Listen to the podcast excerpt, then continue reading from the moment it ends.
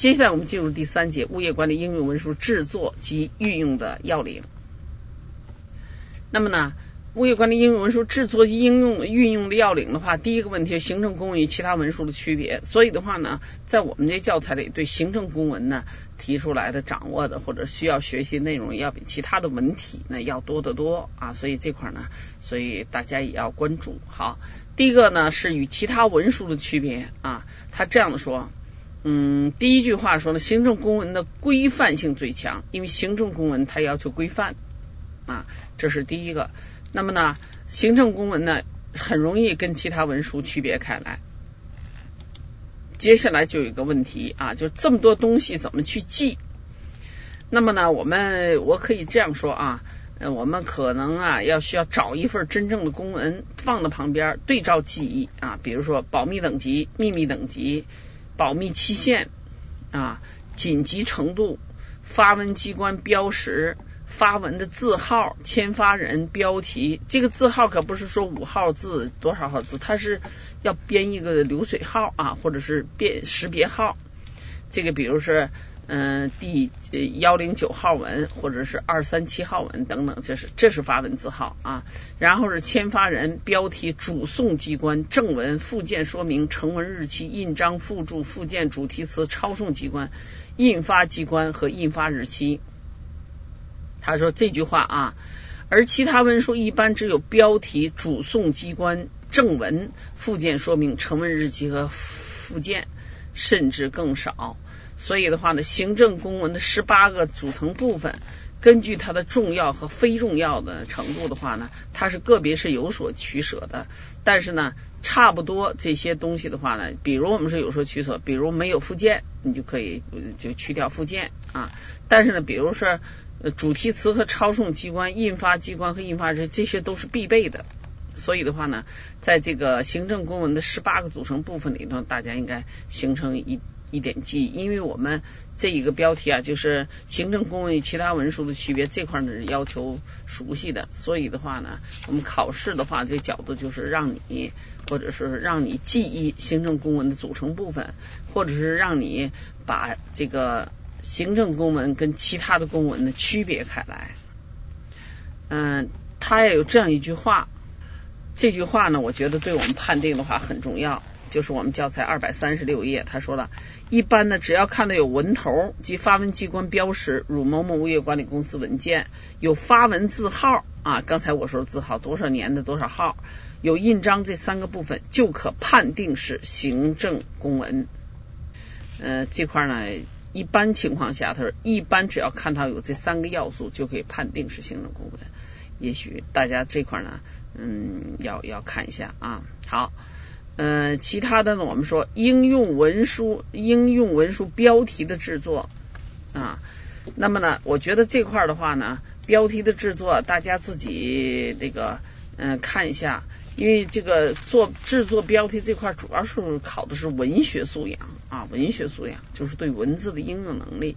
但是他说了，他说文这个公文是标题的要素呢，包括单位、区域、时间、事由、性质和文种。其中事由和文种是最基本的要素。这个，嗯，你看他说了，这个公文公文是标题通过几个要素组合，明确的说明了下述问题。比如是啊，说这篇文章是做什么用的？你这个形成的这个文字的东西是干什么用的？第二是谁起草的？是单位。第三呢，反映什么是反映什么啊？就是时间。第四个呢是范围啊，是或者是有。那么把这些事儿呢，在标题里面的话呢都应该说清。所以呢，那他说，你看，例如某某物业公司二零零四年度培训计划，好，物业公司。这是说的是，呃呃，这个谁制作的啊？二零零四年度，这是一个时间培训计划，培训的计划，这就是事由啊。那么呢，在这里的话呢，这个文种呢是一个计划，它是属于行政公文。好，这个呢，如果要考难题的话，就从这里考你啊，就把一个标题拆开的揉碎的让你去分析。但是我觉得这块的话呢，应该是没有必要。嗯，这是第一个。第二说文文章是标题的构成模式，说除了有主标题之外呢，还可以有副标题啊。嗯，这是一个。第三个是应用文写作的行款格式规则啊，他就说规则包括哪些方面呢？就是它的行款格式，说按照哪个程序或者按照哪个城市，就是这个模式来走。第一是标题啊，署名、分段、引文、序码啊，他这里又把标题、署名、分段、引文、序码那个都写了一下。所以呢，大家我觉得这块看一下，稍微看一下就可以啊，因为这个主要是应用的意义大于考试的意义啊。这个大家知道我说这个意思了，应用的意义要大于考试的意义。好。接下来我们进入第四个应用文书的写作要领啊，呃，应用文书的写作要领，刚才又说了，应用文书一共八大类。我们书上呢，一开始呢，上一节呢介绍的一共是五大类啊，五类。那么呢，这个其中呢，每一类每一段话的前面呢，先说行政公文啊，所以呢，它这里头呢，应用文书写作要领也是分类呢来加以介绍。好，第一个是行政公文的写作要领啊。他给你，他给你标出来，决定怎么写，嗯，通知怎么写，通报怎么写，报告怎么写，请示怎么写，这个批复怎么写啊？第六是批复，第七是意见如何来写啊？第八是函如何来写？第九会议纪要如何来写？好，那么这里就有个问题，我想的话呢，嗯。就从这些内容的话，从我们教材的这个嗯二二百三十七页啊，一直到这个二百三二百四十页，这里头罗列出来每一种的这个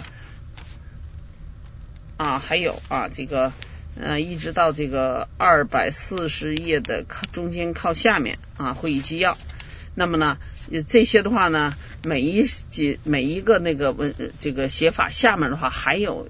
第二层次的描述，就像我们说会议纪要，他说会议纪要纪要的话呢，嗯，也这个要有什么概述法、归纳法等等吧，它就是有第二层需要理解了解的这个知识。所以在这里啊，我我建议大家呢就是这样的，如果时间允许的话啊，我们试一试写，就是一种啊自己写一个，就拿纸嘛，这这个每天抽五分钟的时间。第一天练习写决定，第二天练习写通知，或者是自告奋勇，正好你那个所在的公司要写通知，你就按照我们这个这个写啊。它这里面的有一些描述性的东西，我觉得未见得进。你像通知，它通知写呃写法，就比如任免通知啊。嗯，可以写清任免人员的姓名、具体职务。比较复杂的通知，如指示通知，即可采用一气呵成的贯通式写法，直接写明和什么注意的问题。也可采用分条列款列项啊，分条列项式写法等，分出层次。我觉得我们不要记到，可能不需要记到这个层次。但是呢，怎么样写通知，我们就要求，如如果给你个素材，就像任免通知、任命啊、免职。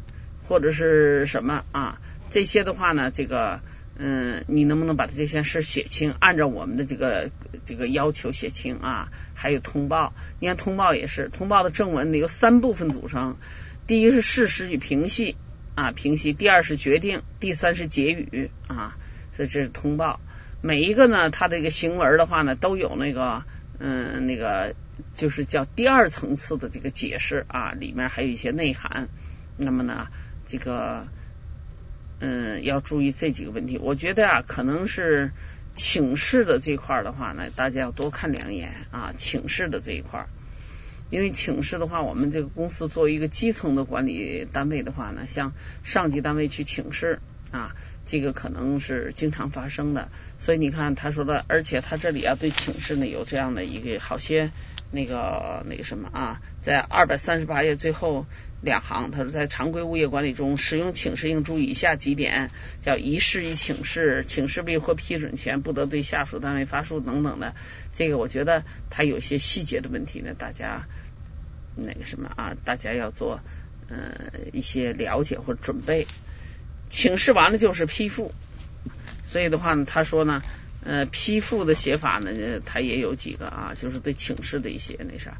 当然大家知道，请示是一般都是下上行文啊，就是下级向上级。那批复是上级给下级的一个指示，对这件事儿，嗯，那啥。但是他说了，有请示才有批复，没有请示不能直接批复啊，就口头或者电话不能作为批复的依据啊。所以这个等等吧，他对批复也有一些要求。嗯，还有呢，就像意见的写法，嗯，函的写法和什么，我我建议就是大家就是这样的，我们嗯这个什么吧啊，就是假设就像我举例子说，看完会议纪要的写法了，正好这两天公司开会，可以自告奋勇的说，哎，这个会议纪要我来写，然后呢一边反正你也得呃实际参加实际的工作啊。嗯，因为不可能因为考试，你现在在家休息开始考试，准备考试，所以要有会议的话，你主动自告奋勇的既完成了工作，可能呢你按照我们这个书上要求写呢，还写的很规范啊，既完成了工作，又复习了我们这个会议纪要的写法。嗯，好，这个这是第一个，第二的话，事务文书的写作要领的话呢，我们考试大纲没有做。特别详细的这个要求，所以这个大家一般性的看一看就行啊。后面的各种各样的这些那个嗯那个什么的话呢，这个呃各种各样的文体或者是什么的话呢，书上呢都一一的加以的介绍啊。它还有几个那个典型文书事例，大家可以看到从教材二百四十四页啊，它包括了决定、通知、这个通报啊、报告。这个这个请示、批复、意见，这个还有什么意见函、会议纪要啊，还有温馨提示。我觉得这块的话呢，嗯，保不齐会考你写一个小东西啊。刚才我说到这个问题了，这一块的话呢，嗯，第一个不能不写啊，不写是放弃，肯定没有得分的机会。写的话呢，好歹。如果你很那个什么记不住的话呢，就说我们书上内容没有记住的话，你考试的时候可以嗯自己根据自己的积累吧啊自己的文学积累和工作经验的积累，尽量的使它靠近这个什么啊靠近我们的这个书上的这个要求和内容。好，应用文书这一块呢就是这样的。我就讲呢，到底你用多大的时间和精力来准备这一章，取决于你自己的判断啊。因为每年实际上差不多都要考到，只不过呢，每年的前前两次吧，实际上我们正式的公开的考试就是零一零年和一一年，每次呢都有一到两分题，没有一很大的分儿。但是呢，他这个在回答综合分析题的时候啊，他对你的。这个就是你这种思辨能力啊，逻辑性文字的逻辑性，实际上已经提出了很多的要求。这个大家呢，结合自己的这个功底呢去做。但是呢，我再一次提示啊，尤其是我们这个呃做这个呃就是第十五章应用文书写作的这块呢，我提示就是这样的，因为我们许多人长期不提笔啊，长期依赖于手机和电脑。所以对写文字的这块呢，尤其对许多汉字的话，采用了生疏的办法。我我们之前见过有些学生练习答案的时候，好几个字不会写，都是拿汉语拼音写的啊。我认为呢，我们呃该练的话，每天五分钟写个小条啊，这个为了备考嘛啊，或者是主动的去单位呢承担一部分这个写作的能力。提升自己的写作水平，这个呢，对于考试来看，还是对于工作来看，都是很有积极意义的。好，整个的这个这个教材的内容啊，就是我们说考试用书的内容呢，我们就是辅导到这里。大家知道，我们这个这个这这样一类的话呢，是以考以教材啊，就是教材内容辅导为主，就是把考试大纲和我们的这个嗯考试用书啊结合起来。呃，领着大家呢，实际上我们领着大家看了一遍啊，在看的过程中呢，适当的有些地方我反复的提示啊，提示大家适当的记忆，我们做了这样一个工作。那么呢，这个不要寄希望于这个我们那个说看这一遍，然后呢就去考试去，除非啊你是在物业管理这个第一线工作了多年的，有多年的实践经验的啊，这个时候呢，可能考试起来。嗯，考起来可能不太费劲儿。所以，但是呢，有的时候啊，还是要加以适当的记忆。我们平常的许多学员习惯于做，不习惯于写啊，习惯于呢这个。嗯，实际的操作不习惯于这种的总结归纳，或者是把它写成文字的东西，所以这样的话会给我们考试带来很多的困难。所以呢，为了考试，大家呢要多做练习啊。我们这个每一节课后呢，都给大家提供了一部分复习题，而且复习题这个练习题啊，我还是这样说：练习题呢，一个用来验证你看书的效果，另外一个的话呢，我们的复习题的话呢是。嗯，只能从一个角度或者说一个老师的套路啊，来给大家提供复习的思路。建议大家呢，还是要嗯，在考试之前呢，从其他的途径呢，再找一些题。现在我们网络也比较发达了啊，就说张三一个出题套路，李四一个出题套路，不同的人呢，他出题的套路都不一样。嗯，所以呢，大家可以再试着做一些其他途径的练习题。这样的话呢，结合起来。验证自己呢复习的效果，来提高我们的考试成绩。另外提醒大家一句啊，这个考试时候千万注意，我们六十分就及格了啊，所以有一道题不会，比如我们可能中间呢有些这个。就像这个成本测算啦，或者就像去年也碰到这样，有一道题不会，或者两道题不会，许多考呃学员的话就慌神了，慌神了后面答的就很糟糕。大家知道，我们六十分就及格了，你可以有有四十分的这个做错或者放弃的空间啊。所以这块呢，嗯，用良好的心态来复习和考试啊，那么我想相信大家会考好。好，嗯，这门课呢就讲到这里，谢谢大家的收看，再见。